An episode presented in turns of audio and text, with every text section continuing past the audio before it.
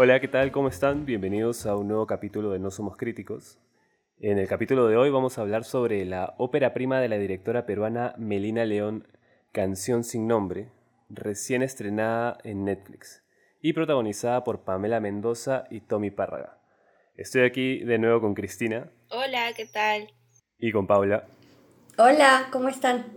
Así que nada, chicas, quería preguntarles primero un comentario general sobre la película antes de pasar ya a lo más detallado. ¿Qué les pareció?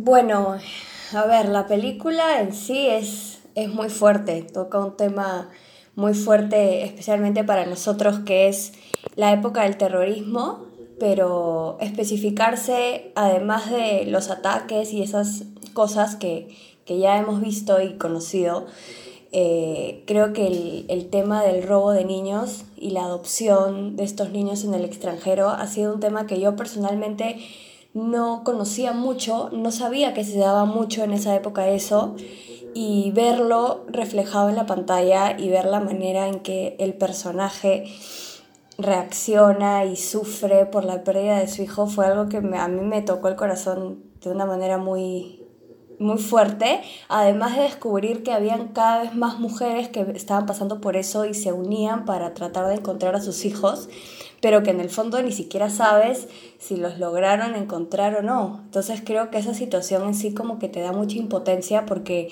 el Estado no hacía absolutamente nada por ellas, no les no escuchaban sus sus quejas, sus acusaciones y dejar la situación así como que te da impotencia, ¿no? Tú al no poder hacer nada, pues no.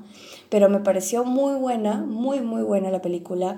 Eh, creo que visualmente el blanco y negro ha sido algo que ha hecho que la película tenga un nivel aún mayor y que la historia sea muchísimo más, transmita mucho más. Eh, y bueno, personalmente eso, ¿no? Creo que ha estado muy buena y que ha sido una historia muy fuerte, no, no me esperaba una historia tan, tan así. Sí, yo también, bueno, creo que lo que describe toda, toda la película es la palabra impotencia. O sea, yo lo veía y decía, ¿cómo no pueden hacer nada por esto? O sea, y sentía tanta rabia con el Estado peruano, tanta decepción por todo lo que está pasando, eh, que sí, me causó bastantes sentimientos como de rabia, de impotencia, pero lo chévere es que me hizo sentir eso, ¿no? Como lo sentí por el personaje.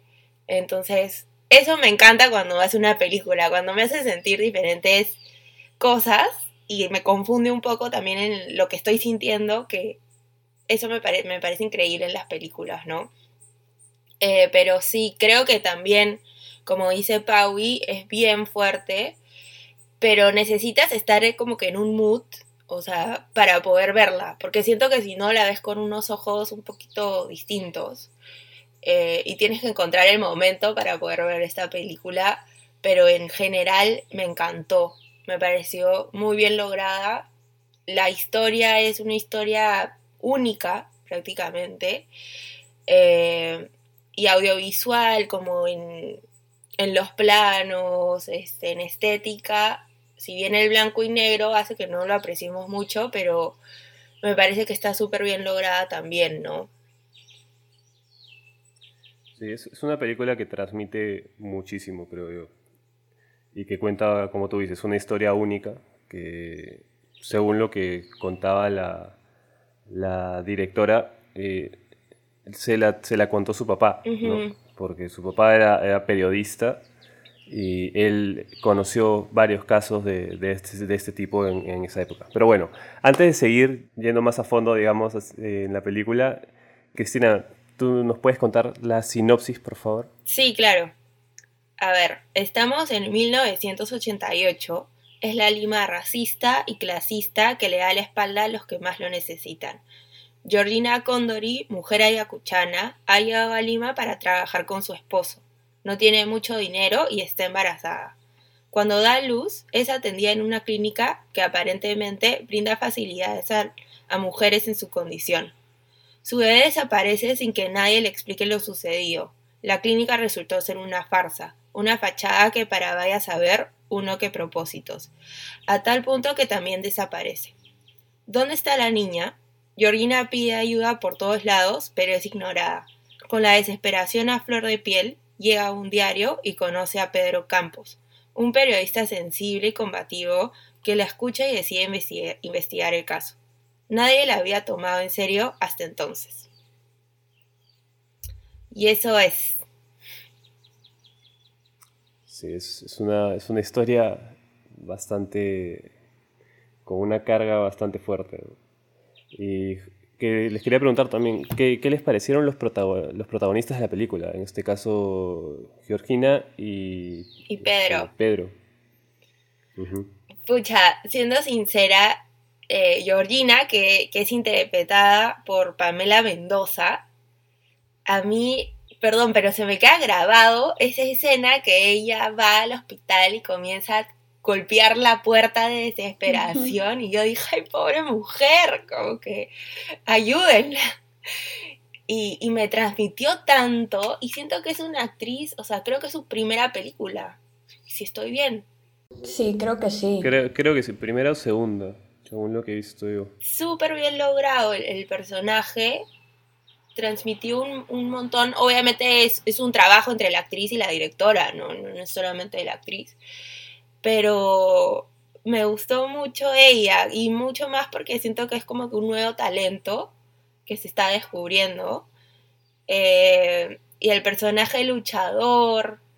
Y todavía es, es chivola. O sea, ¿cuántos años tenía? 23 años. ¿El personaje? Sí, el personaje. Sí, sí, sí, creo que sí. Y sí, súper luchadora, humilde. A mí, a mí me gustó, me gustó bastante ella. Sí, yo opino, opino igual que Cristina, creo que sus gritos era una cosa que te transmitía muchísimo y era imposible no, no sé, querer llorar con ella y desesperarte con ella porque, pues la verdad que sí, te transmite lo que una madre siente cuando, cuando le quitan a su hijo y me pareció algo increíble porque sí, son personas que recién se hacen conocidos de alguna manera en la actuación y mira todo lo que tienen para darte. Entonces me parece algo increíble que, que utilicen en el elenco a gente que a lo mejor nosotros no conocemos como actores y nos terminan fascinando y esperamos que más adelante también puedan tener otras oportunidades para seguir transmitiendo lo que transmiten. Y yo, por el lado también de Tommy Párraga, que me gustó, me gustó su personaje a mí.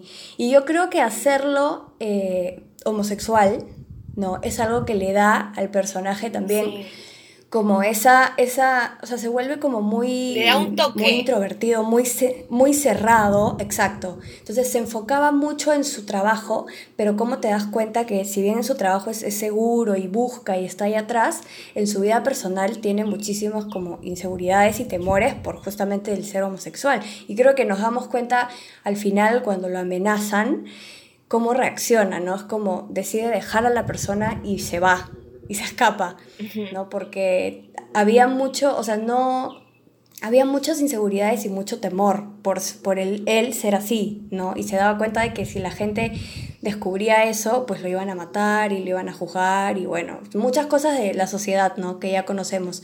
Pero la verdad que me gustó mucho a mí la dupla también, me parece que, que funciona muy bien y yo veo muy acertado el casting, la verdad. Sí, yo también lo, vi muy bien. Y bueno, Tommy Parra, a diferencia de, de Pamela. Este, Pamela Mendoza, sí es, un, sí es un actor con más trayectoria, ¿no? Sí. creo que incluso en, momentos se, se, le nota porque es un, un, personaje muy interno, por decirlo de alguna manera. No, no es que tenga estas grandes expresiones ni en texto ni, ni físicas es como que muy contenido, ¿no? Y creo que justamente va de la mano con todo lo que él guarda por dentro y todo el miedo que él tiene y todas las inseguridades que él maneja en su día a día, más allá de lo que él expresa en su trabajo, que es todo lo contrario. Sí, de hecho, de hecho creo que Tommy trabajó con Melina antes en otra en otro proyecto. Entonces por ahí también ya están familiarizados. Él también tiene, tiene experiencia en, películas sobre esa época, ¿no? Porque trabajó en, en, La Hora Final hace unos años. Mm. Pero en ese, en ese, caso desde el, otro, desde el otro lado, ¿no? Porque ahí él sí hacía de, un, de uno de los... Eh, bueno, no de Sendero específicamente, pero sí de, de alguien metido en el, en el, movimiento. Y bueno, hablando ya de, de terrorismo y de Sendero Luminoso y todo esto, el cine peruano tiene una tendencia muy grande a explorar cada vez más esta década terrible que fueron, bueno, los 80 y principios de los 90 aquí en, el Perú. Entonces, quería, quería hablarles, conversar con ustedes de eso, ¿no? Sabemos que es una época muy complicada y creo que, al menos creo yo, que en, en parte estas historias siguen saliendo y la gente quiere seguir contándolas porque más allá de que son muchísimas, es una herida que hasta ahora a nosotros como sociedad no, no nos cierra, ¿no? Sí, es que, ¿sabes qué? Si bien, o sea, para mí personalmente el tema del terrorismo en cualquier película o lo, o lo, que sea, tanto en la historia en general, por supuesto que es muy interesante y pasaron tantas cosas que en verdad lo puedes abordar por distintos lados, ¿no? Y desde diferentes perspectivas también. Entonces sí, o sea, yo creo que hay películas, por ejemplo, que tocan a lo mejor un poco más eh, los ataques que habían diariamente en las calles, los, el maletín bomba y todas esas cosas. Eh, y creo que algo que también destaco de esta película, y creo que lo dije al comienzo, es que si bien obviamente sí te muestran los ataques porque es parte de, el tocar, el especificar el tema del robo de niños, que es algo que yo no había visto mucho en este tipo de, tema del terrorismo, me, me, gustó, me sorprendió, me informó además, y, y, es algo que a mí me impactó porque me parece algo inhumano, pues completamente lo que estaban haciendo. O sea, eso ya es, no sé qué decir ni siquiera lo que es, la verdad, pero este, me, me, me, gustó que se enfocaran específicamente en ese tema, porque lo puedes abordar por muchos lados, el terrorismo. Claro, yo también siento que el terrorismo, los directores, eh, bueno, para esto los directores pienso que tocan este tema porque son de, de su época, ¿no? O sea, han vivido... han crecido con esto. Claro, han crecido, han vivido... Creo que Melania era niña cuando pasó todo esto y, bueno, lo vio reflejado en, con su papá y, y en esta película. Sí. Eh, pero sí, siento que lo del terrorismo, hay muchas películas peruanas basadas en esas, como dices, Conrad, pero nunca había visto una que cuente este, como que este tema del robo de niños, no sé si se da, no sé si ustedes saben, pero no sé si se da por el terrorismo o esto también estaba desde antes. Pero es algo que sucede como paralelamente al terrorismo, ¿no? Claro, claro. Pero sí, como me parece que es, es una época que nos impactó bastante, que no debemos olvidar tampoco, y este tipo de películas nos hacen acordar todo lo que pasó en nuestro país durante esa época y que no debemos repetir en la historia. Y ese mensaje me gusta. Una de las cosas que te deja la película es, es que es una época eh, de supervivencia, totalmente porque es sobrevivir. El, es, este, esta película te muestra el terrorismo como una amenaza fantasma, por decirlo de una manera. Está, tú sabes que está por la época. Tienes, tienes algunos momentos en los que sí puedes ver algún ataque, como al final cuando... A mí me eh, sorprendió. encuentra su, cuando su esposo, claro, cambia y, se mete a, a, hacer estos ataques. Pero más allá de eso, es eh, recuerdo en varios momentos. Eh, hay un momento en el que eh, Pedro está saliendo de una oficina y se ve gente desesperada corriendo por la calle, gritos por ahí de fondo, ruidos raros. Entonces es simplemente una película que te quiere mostrar, o que al menos se entiende, que, muestra cómo se vivía realmente, cómo vivía una persona normal, por normal entre comillas, en esa época que, pucha, tú no sabías si el que tenías al costado era un terrorista o no, si no sabías si en la siguiente cuadra iba a explotar un coche bomba. Era vivir en, esta, en este eterno pánico a, que algo te pudiese pasar. Y como ustedes dicen, aterrizar, o sea, teniendo eso ya como, digamos, en, grandes escalas de, de fondo en la historia y aterrizando algo tan específico como el tráfico de niños, creo que lo, te completa mucho más la, imagen. Yo también me, cuestiono si es que es algo que, yo creo que es algo que pasa, ha pasado siempre, porque, mira, voy a sonar un poco fuerte, pero quieras o no, en nuestra sociedad siempre se ha, se le han sacado provecho a los que menos tienen. Sí. De, de mil maneras.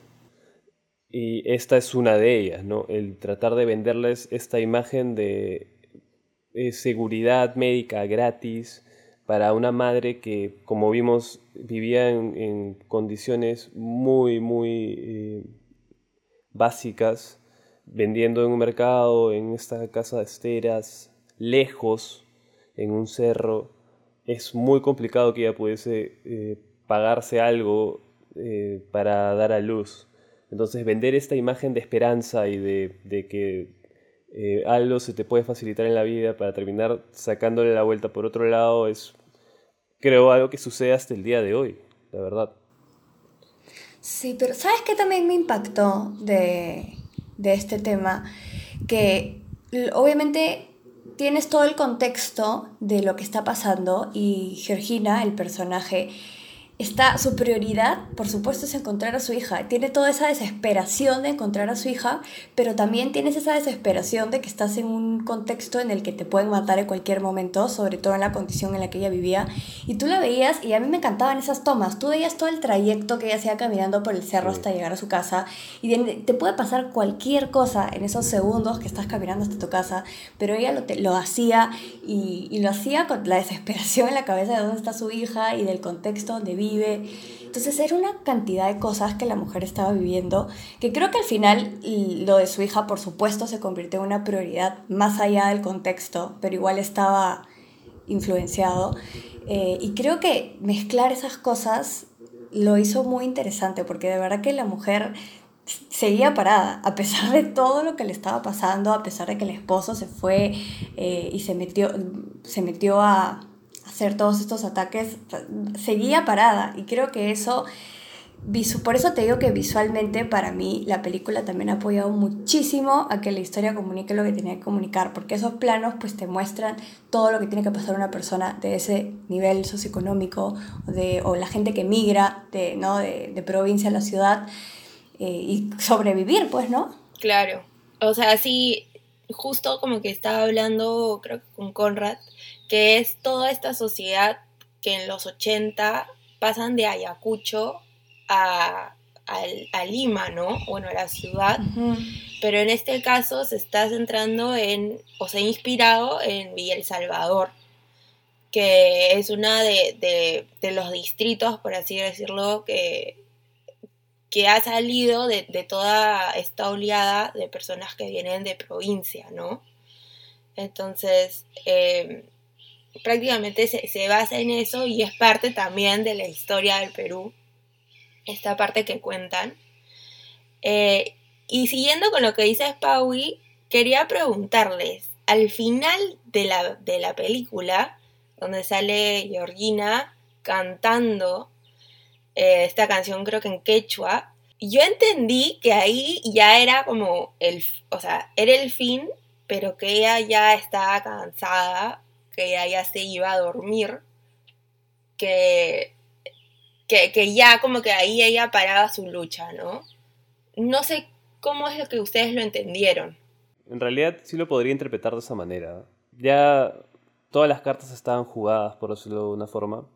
Eh, Pedro había llegado a descubrir más o menos quiénes eran los que habían perpetrado todos estos crímenes. Pero lo que sí te dan a entender por cómo sigue avanzando la película es que la amenaza continúa y va a seguir ahí perenne, no, no, no, es, no es algo que se, que se vaya a detener y no, no hay forma tampoco eh, de poder encontrar a los niños porque nadie, nadie lo va a hacer. Nadie, nadie, va, nadie va a dar el paso más allá para intentar recuperarlos. Y hay, hay una línea que es muy fuerte, que la dice uno de los jueces, que habla con, Pedro cuando Pedro le dice qué va a pasar con todos estos niños y él le dice, ¿tú crees que quedándose con sus madres hubiesen tenido algo? Sí, horrible esa frase. Y yo dije, no puedo creerlo.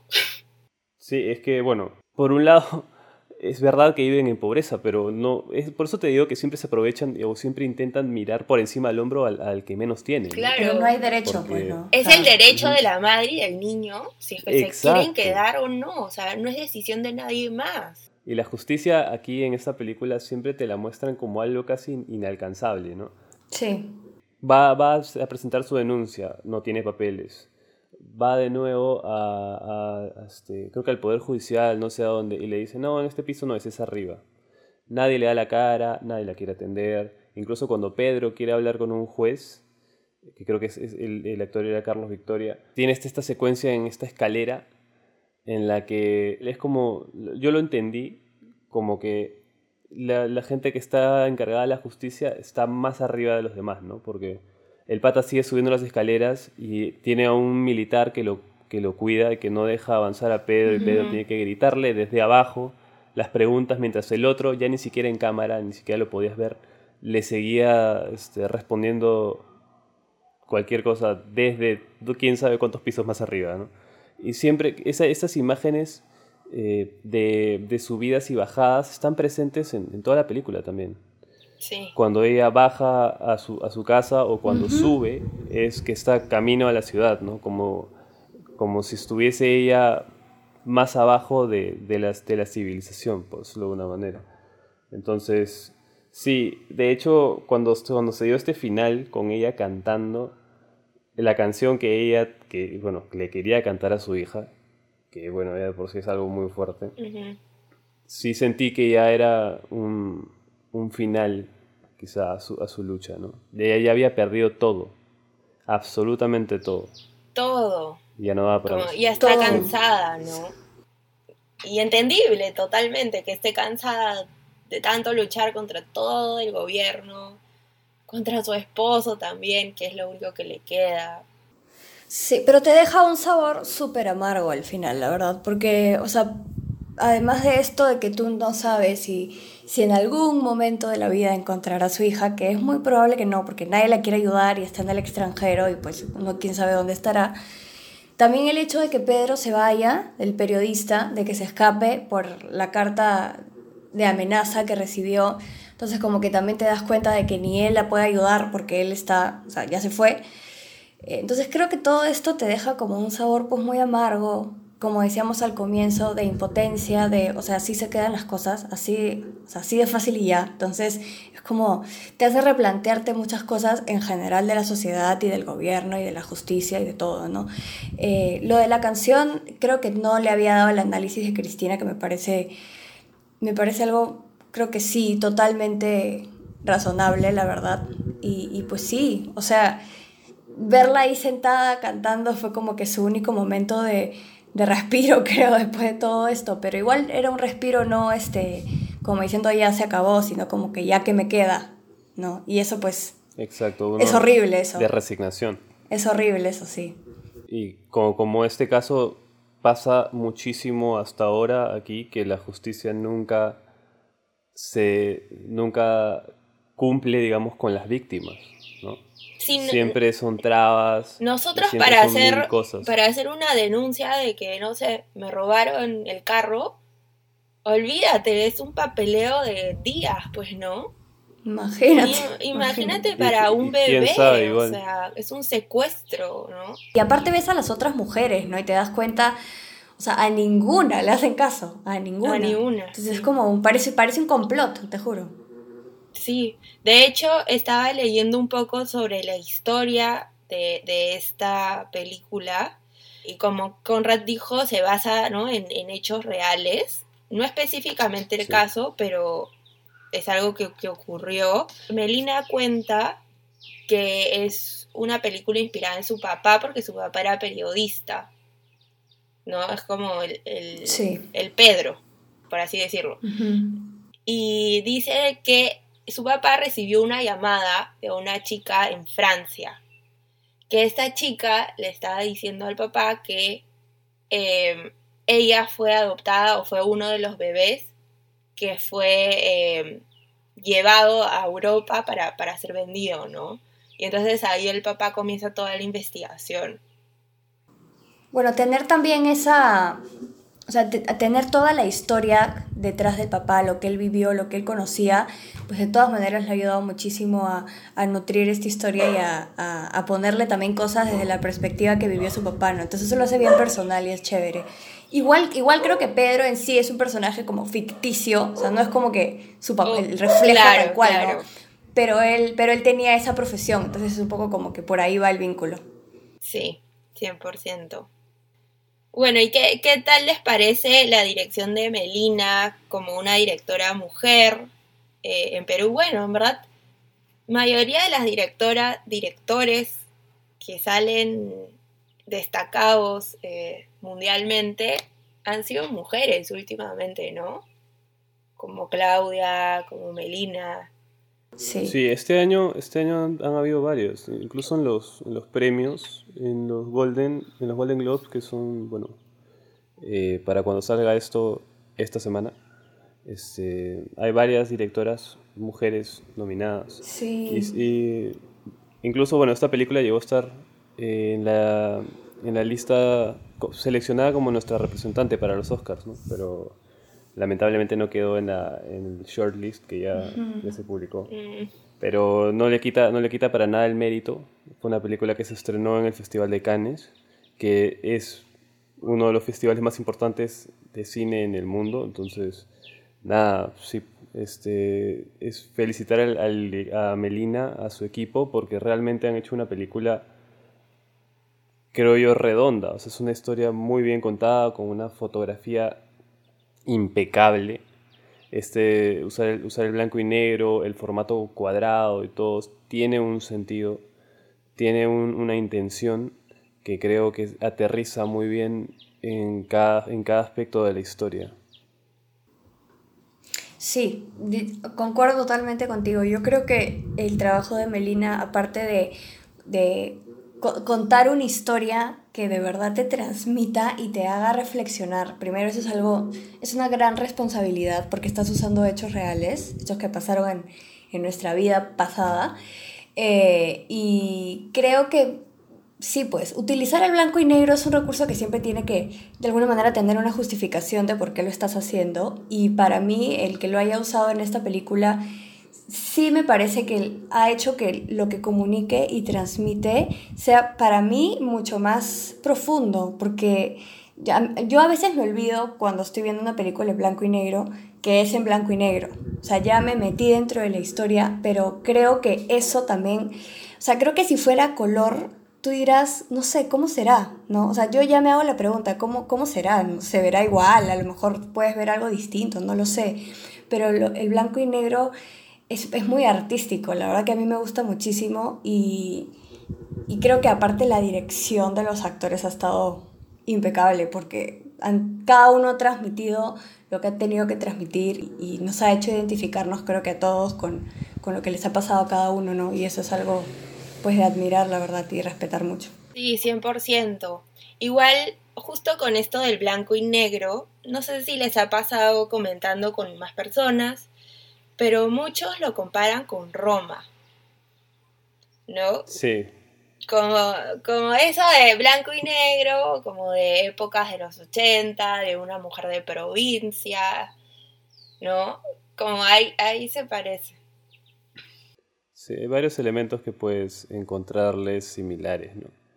El, embarazo, eh, el, esposo, o bueno, creo que en Roma era el, enamorado que... Lo que pasa es que, bueno, si comparas nuestra historia con la de México, la de México eran las revueltas estudiantiles. Sí. Y aquí era el, terrorismo con, con, Sendero Luminoso y el MRTA, Pero tienen una historia similar en parte. Es que, es que la verdad, no sé si me gustaría comparar eh, Canción sin Nombre con Roma, porque siento que Canción sin Nombre tiene suficiente sustancia como para poder ponerla en un, lugar aparte, ¿no? No intentar decir, sí, que de repente se inspiró de esto o del otro, porque como, como es una historia tan completa, a, mí, al menos a mí me, parecería un poco este, injusto que, que las quieran comparar o que quieran decir, ah, de aquí sacó tal cosa o de aquí se inspiró para lo otro, porque creo que no es la verdad.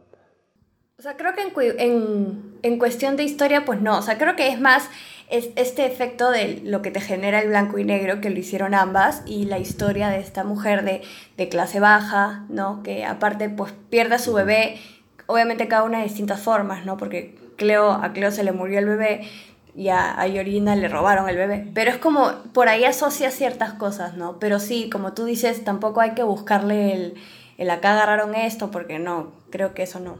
Sí, yo tampoco, o sea, cuando me lo mencionaron, yo medio que lo había comparado, pero no tanto, justo por lo que dices Conrad, las historias son únicas, ¿no? Como no se comparan. Y más por Cleo, como no sentí, o sea, digamos, me gustó y me sentí identificada porque tiene como que juntan los dos mundos, ¿no? Como el mundo de, de la empleada, por así decirlo, y el mundo de, de, la familia y cómo se une, y eso es algo que de hecho un montón de gente vive, ¿no? De hecho.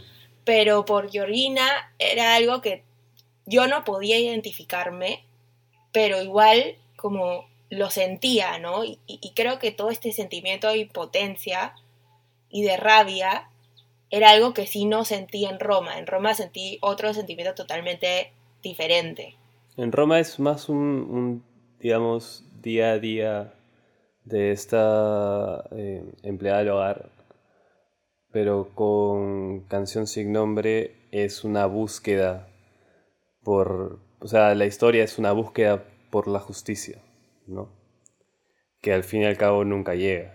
Entonces por eso también creo que la, la misma intención de, de, la historia es diferente en, en, estos casos. Hay, de hecho, estéticamente, sí, pues si tú pones dos películas que tienen, tocan o manejan eh, cosas similares y las pones una, una al lado de la otra, de repente puedes encontrarle por ahí algunas cosas, pero las intenciones de ambas, utilizando el mismo recurso, son diferentes. Sí.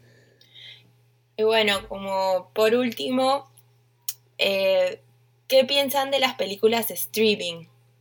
De hecho, esto va a ser como lo que nos va a salvar de, de no ir al cine por, por la pandemia, ¿no? Y, y, es como se están estrenando últimamente las películas. Pero esta es una de las pocas películas nacionales, así audiovisualmente bien logradas, que se están estrenando eh, en streaming, ¿no? ¿Qué, ¿Qué, les parece? ¿Esto va a ser el futuro o, o regresamos al cine? Bueno, yo creo que la, el sentimiento de ver una película en pantalla grande no se compara con nada, pero sí, pero sí obviamente estamos en, es, en esta época en la que el cine pues no es una opción. Yo agradezco muchísimo que hayan puesto esta película en streaming porque creo que es, es bueno para nosotros, especialmente los peruanos, que pues ha sido nuestra historia, ver algo así y además es una muy buena película, la verdad. Y creo que tener la posibilidad de, de, subir películas así a un streaming y tener el acceso más fácil para verlas, yo lo agradezco porque a veces no tienes dónde encontrarlas, cómo verlas, si no está en el cine. Entonces yo sí creo totalmente que va a ser el futuro, ya sea películas comerciales, películas independientes, yo creo que debería haber de todo tipo para... Porque hay diferente tipo de público también, ¿no? Y, y bueno, yo disfruto muchísimo ver este tipo de películas, me, me, me lleva una grata sorpresa siempre, entonces eh, sí, definitivamente yo creo que es el, el, el, futuro y aparte ha sido la salvación y sigue siendo la salvación en esta época ¿no? de pandemia. Sí, quién sabe cuándo volverán a, a abrir los cines, espero, espero que sea pronto, pero aún así, y es algo que también quería conversar con ustedes, es qué tan eh, provechoso puede ser para el, cine independiente nacional estrenarse en una plataforma de streaming y no en salas, porque creo que todo, todos sabemos, a ver, acá entramos en un tema un poco complicado, porque eh, creo que yo antes era de los que pensaba que literalmente no se le daba un espacio al, al cine nacional en, los cines por mala onda o porque, por, por X motivos, pero es que seamos, seamos sinceros, eh, es que el cine es, es, una, es un negocio, la verdad, y las, las distintas cadenas de cines son negocios también que necesitan que la gente vaya, y la gente aquí no suele ir a ver películas independientes. Son muy pocas, son contados los casos en los que la gente va al cine a ver una película, no sé, como Wiña y Pacha, como Retablo, como eh, La Última Tarde, porque bueno, es, es así. Entonces, lo que yo les quería preguntar es que si les parece que de, aquí en adelante es una mejor opción para las películas independientes como esta y como varias otras, buscar de repente negociar con las plataformas de streaming y estrenarse de esa forma y no tanto en, en los cines nacionales. Es verdad, no me había puesto a pensar en eso, pero sí les da una opción a ellos de, de poder mostrar su, su, su, película, ¿no? Su trabajo. Eh, y de una forma un poco más sencilla que la industria del cine que por lo menos tenemos, ¿no? Es más, me acuerdo que en el cine cuando estrenaban Retablo, por ejemplo, la gente se pasaba la voz y decía, sigan yendo a verla para que sigan cartelera, como que compren más entradas y así se pasaban la voz para que la película siga, ¿no? Pero habían algunos casos de algunas películas que solo duraban una semana. Sí, es que en las cadenas de cine es, así, o sea, si no mantienes cierto, cierta cantidad de espectadores, la quitan. te empiezan a quitar horarios, ajá, te empiezan a quitar horarios y te sacan de a poquitos. Sí. Y es el caso de muchísimas películas, no, no solamente independientes, sino comerciales incluso también. Por eso el boca a boca es tan importante, eh, para que tu película pueda durar el, el, mes entero en cartelera, si no es más. Sí, es verdad. O igual yo creo que hay gente que a veces simplemente no, no paga por ir al cine. También hay gente que con, en esa situación. Y las plataformas ahora creo que es algo que muchísimos en sí pagan y tienen ahí en su televisor. Entonces, como ya, ya tienes tu plataforma pagada, simplemente entras y por, y por curiosidad, pues empiezas a ver algo, ¿no? Entonces, creo que es como también un acceso, como tú dices, es más, más fácil y, y les permite a estas películas llegar a más personas, porque si las pones solo en el cine, hay gente que simplemente no va al cine. Si, si la tienen en su tele, le pueden dar una oportunidad, ¿me entiendes? Entonces, eh, yo creo que sí, sobre todo para las independientes, como decías, ¿no? porque con las comerciales no, no pasa eso. Claro, no, y lo que me parece más interesante aún es que es una ventana internacional, ¿no? Aquí te, te estrenan en Netflix Latinoamérica. Entonces, es una ventana para que una película peruana no se vea únicamente en el Perú, sino en todo el continente.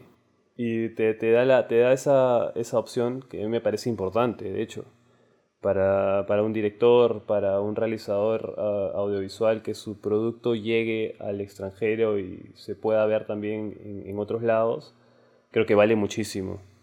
Y como tú dices, ¿no? Hay gente que simplemente no paga por ir al cine y puede ver cosas en su casa. Eh, de repente es, es, es, una opción muy viable. No sé cómo serán las negociaciones, de repente estoy hablando acá por hablar, ¿no?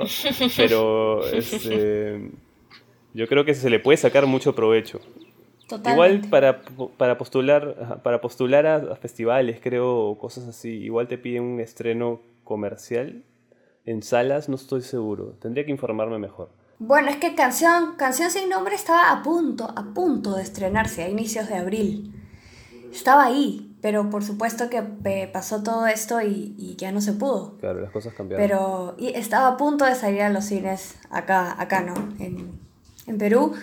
Pero sí, pues lamentablemente no. Y felizmente se pudo lograr esto de, de, ponerlo en Netflix, porque imagínate, yo creo que han logrado muchísimo con eso. De todas maneras, de todas maneras. O sea, haciendo más o menos un poco de, de research antes de, de, conversar con ustedes sobre la película, justo me, me, vi un review de una periodista colombiana que hablaba sobre Canción sin Nombre y también justo como les agradecía que se haya estrenado en streaming porque le dio la oportunidad a ella de ver una película peruana buena, que no es algo que llegue pues a, las salas en, en Colombia, ¿no? Entonces, sí, de, de todas maneras es, es importante. Yo creo que las plataformas de streaming dominan gran parte de, de, del mercado ahora. No es algo ya, no es cualquier cosa, ¿no? Y, sobre todo es el mérito que tiene Canción sin Nombre es haber llegado a Netflix, que es quizá la más grande. Sí, igual que Retablo, ¿no? O sea, ojalá siga así, con más películas. Ojalá, de verdad que sí, porque a mí me parece un paso muy, muy importante de acá al futuro para, para el cine nacional, ¿no? Sí, 100%. Bueno, eso ha sido todo por Canción sin Nombre, la ópera prima de Melina León. La pueden ver en Netflix, véanla, por favor, es una película muy, muy buena y que creo retrata muy bien parte de nuestra historia, una parte que no, no debemos olvidar nunca, por más duro que, que sea. Y acuérdense también que a nosotros nos pueden seguir en Instagram en arroba no somos donde vamos a estar subiendo bastante contenido, donde nos pueden escribir y podemos seguir comentando cualquier cosa. Así que nada, muchas gracias y nos vemos en el próximo capítulo. Adiós.